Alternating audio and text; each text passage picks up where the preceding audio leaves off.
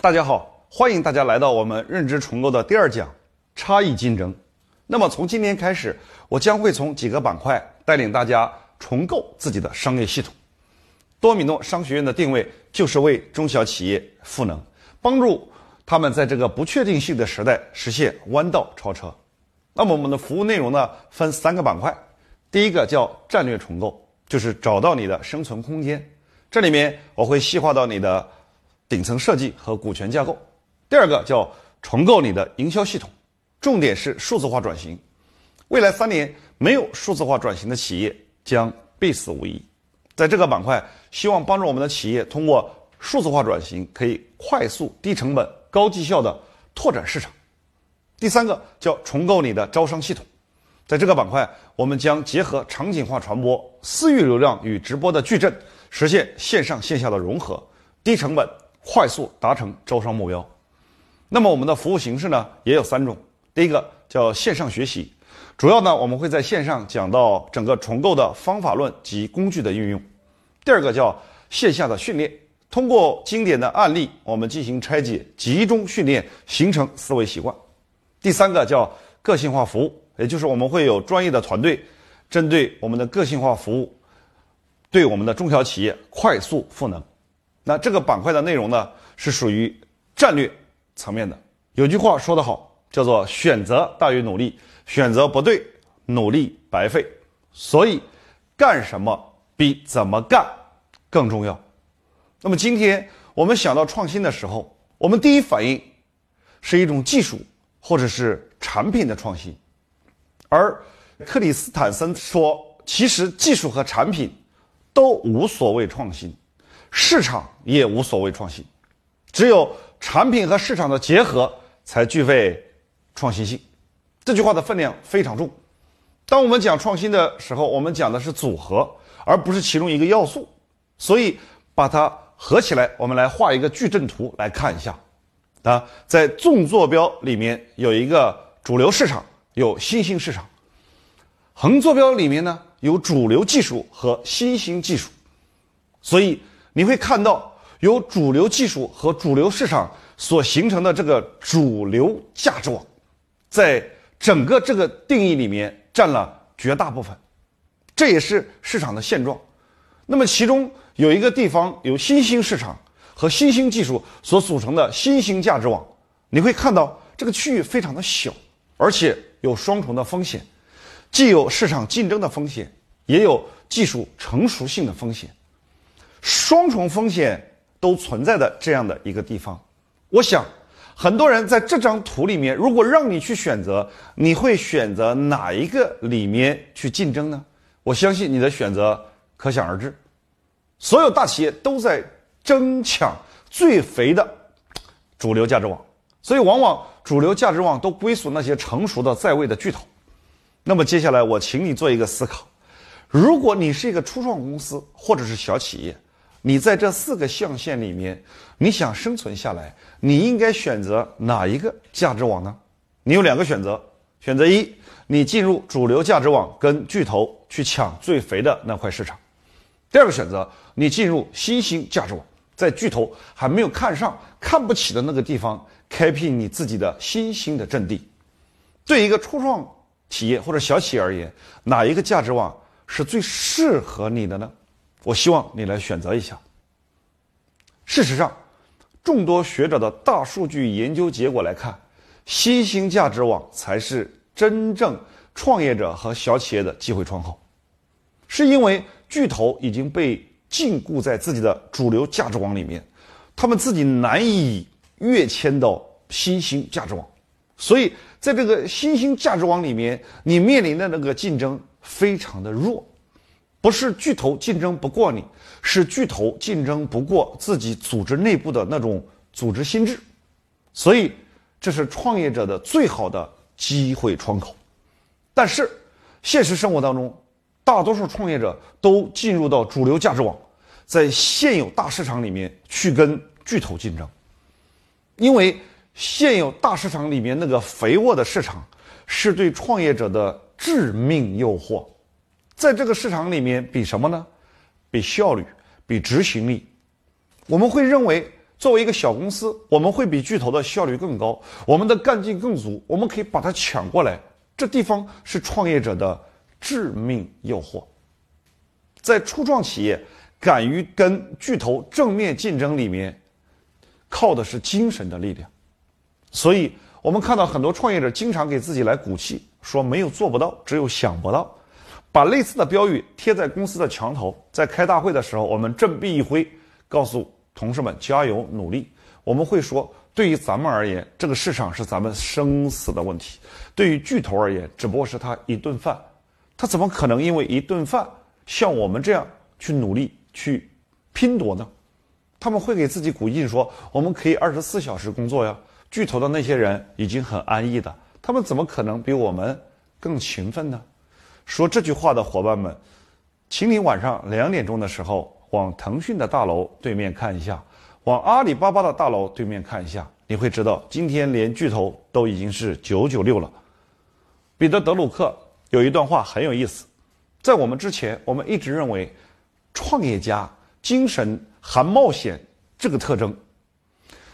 德鲁克说没有啊。他说，像我们所认识的成功的创业家里面。很少有人有什么冒险精神。你所谓的冒险精神，是因为你缺乏创业的方法论，你违背了那些基本原则，所以你不得不用自己的精神力量来弥补。其实，连我们伟大的毛泽东主席在当年定的战略也是农村包围城市，而不是冒险主义去打大城市。所以在克里斯坦森在他的名作。创新者的窘境里面也回答了这句话，他用大概沉淀了二十多年的时间来研究了这个行业的历史，他发现有一组数据非常有意思。他说，如果初创企业不是进入主流价值网和巨头直接竞争，而是到新兴价值网里进行差异竞争的话，会把你创业成功的概率从百分之六提高到百分之三十七。有六倍之多。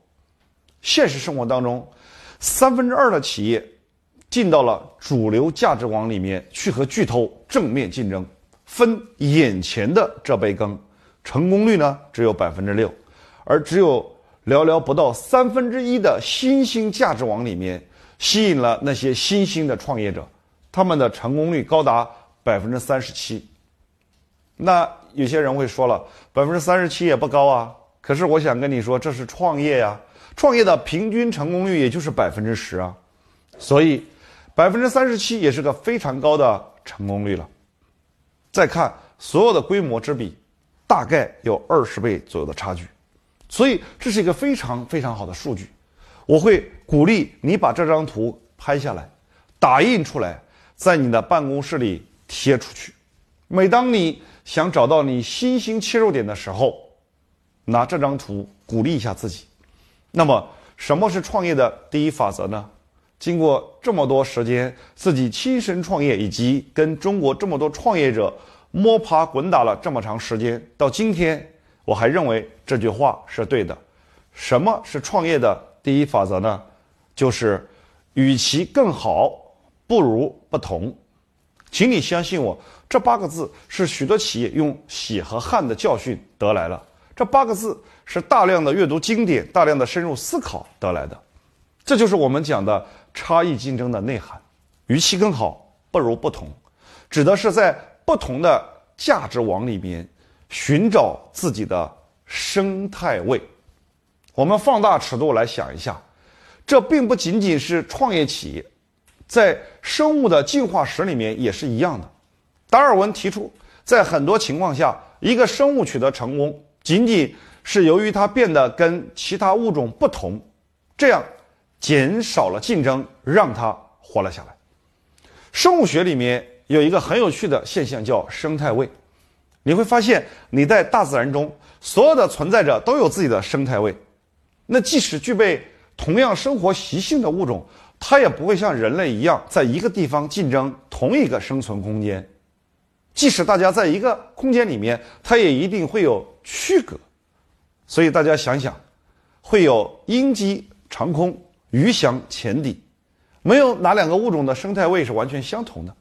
所以，德鲁克把这句话也引入到创业企业里面来讲。他说：“小企业的成功绝对不是去跟大企业去抢夺主流市场，而是他能够找到一个属于自己的一个生态位，哪怕这个生态位暂时很小，但是他在这个生态位里面先活下来，再取得某种领先地位。”而这种领先地位随着它越来越大，生态位也越来越大，然后慢慢慢慢你就发展起来了。请你牢牢记住这句话：在领先企业已经建立主导性优势的环境里面，任何产品和模式都会沦为鸡肋。不要去夸张你的执行力，不要去夸张你的努力程度，更不要去夸张你的效率。今天巨头的努力程度和他们的效率比我们大得多，难以想象之大。那我们应该怎么办呢？一定要找到一个领域，扬长避短。你要想办法找到一个领域，让你的长处更长，让你的短处没那么重要。这就是我们所说的差异竞争。这是我送给你最重要的秘诀：创业第一法则，与其更好，不如不同。请你敲下来，把这八个字吃到你的内心里面去。它的应用范围极广，大到一个企业的竞争。小到一个产品的发展，甚至个人的人生发展，这句话都非常之重要。那接下来我们举一个小小的案例：美团团购的差异竞争。在团购这场战争之前，电商里有一个巨头，当然是阿里。我们回看王兴，关于王兴的书和文章，我惊讶地发现一件事情：二零一零年的时候，王兴创新的第一考量。作为一个小小的创业者，他的第一考量居然是我如何跟阿里差异竞争。二零一七年，当时美团有一个高管叫王慧文，做了一个演讲叫 “A/B 分类法”。后来我听说他在二零一零年的时候，美团内部已经这么想了，只不过七年以后才对外开始讲。这段话没有理论上的要点，但从执行上来讲。太棒了，它就是一个很好的办法，来找出了新的空间出来，差异竞争。他说，互联网上我可以先横切一刀，有供给和履约在线上的，像腾讯和百度，也有供给和履约在线下的阿里。他说，我们要进到哪里去呢？我们要进到 B 领域去，阿里的领域里面去。然后更美妙的是，他在阿里的里面，他又切了一刀，这一刀真的是非常漂亮。他说，电商领域实际有两个品类，至少有两个品类。第一个品类叫实物电商，另一个品类是生活服务电商。当时巨头阿里所在的领域其实只是实物电商而已，而阿里根本没有进入到生活服务电商领域去，这是最关键、最关键的一个分析，找到了自己一个新的。生态位，所以你看，美团的差异竞争在实物电商领域，它错开了，它进入到生活服务领域去，用外卖二点零的方式来切开切入竞争。那你会说，那为什么要进入生活服务团购呢？那么小是否值得进入呢？这就需要一个动态的眼光，大尺度来看。王兴说：“实物团购的选品、价格、物流一定要有明确的体验优势，否则你打不过淘宝。如果你想要有体验优势，就相当于在实物团购里面重新再做一个京东一样的机会。这个时候你没办法做了。换句话说，如果你在实物团购里面去跟淘宝的聚划算正面直接竞争，你根本打不赢。历史上不再。”会有同样的方法给到第二个京东这样的机会了。第二呢，他发现一个很美妙的一个想法，别人没看到，可以说是一个公开的秘密：生活服务电商是非标产品，是一个脏乱差的苦活，毛利低，所以呢，巨头他不屑做。但是，发现了什么秘密呢？就是王慧文讲的这句话。讲得非常好，他说：“我们爱上了含金量低的事儿，一个事儿不怎么赚钱，又难又慢，BRT 怎么看得上呢？我们专门做鸡肋业务，把肥肉留给 BRT。你这个鸡肋本身不值钱，但是当你把不同的鸡肋串到一起的时候，它就变成了烤串了。而串在一起的那条线，它的价值就非常大。你可以做这件事情，但是你通过这个积累用户之后，你还可以去做大量其他的事儿。二零一三年，王兴发现，其实生活服务电商足够大。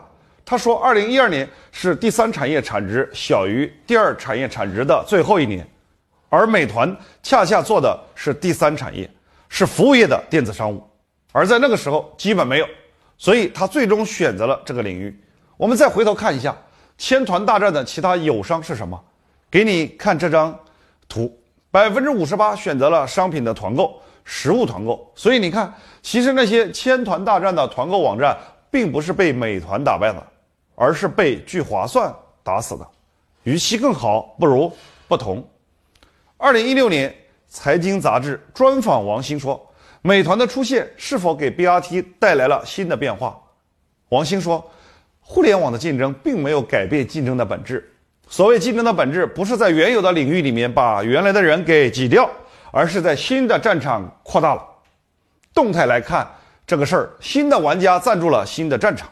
创新总在边缘，但是边缘会长大。真的是，如果你看不到完美，是因为离画面太近了。”创新总是来自边缘，那有的同学会问，那差异竞争是不是自甘弱小啊？你找一个小的地方活下去，你这个想法是静态来看。我们来看这个新兴价值网，虽然很小，但是它会变大呀，它会变成这个样子，这个棋盘会变大。所以盯着这张图来看，你不是在原有的市场里去挖，而是你会看到这个棋盘会变大。你会在更大的领域去分一杯羹，而在那个市场里面，你会有绝对的优势，因为巨头它过不来。为什么过不来？它有创新者的窘境。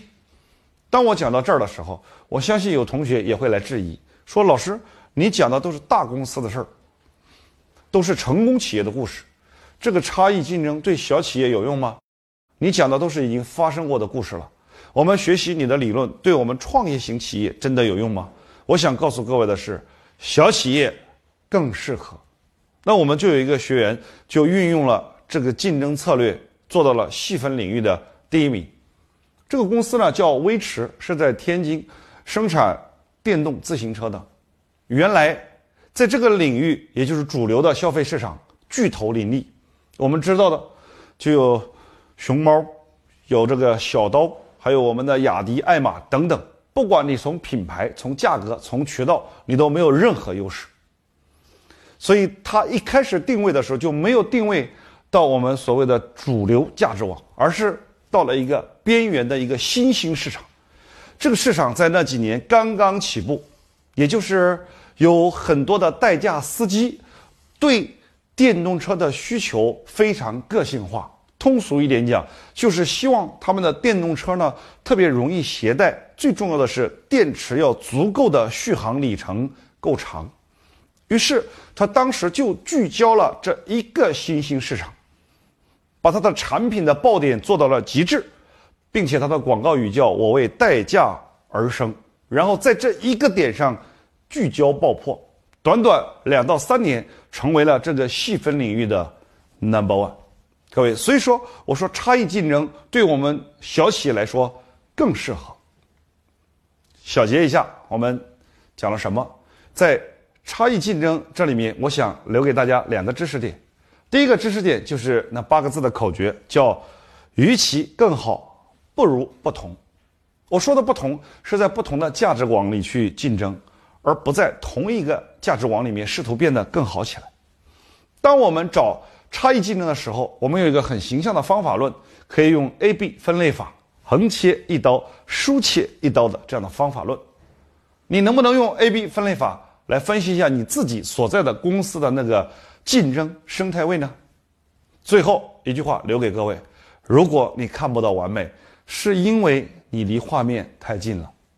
但愿手机屏幕前的每一个朋友都能够在这样一个特别的时期。很好的反思一下自己的过去，畅想一下自己的未来，然后再想一下，在这个时期里面，我们如何化被动为主动，过好这一段艰难而又难忘的时期。各位。下次再见。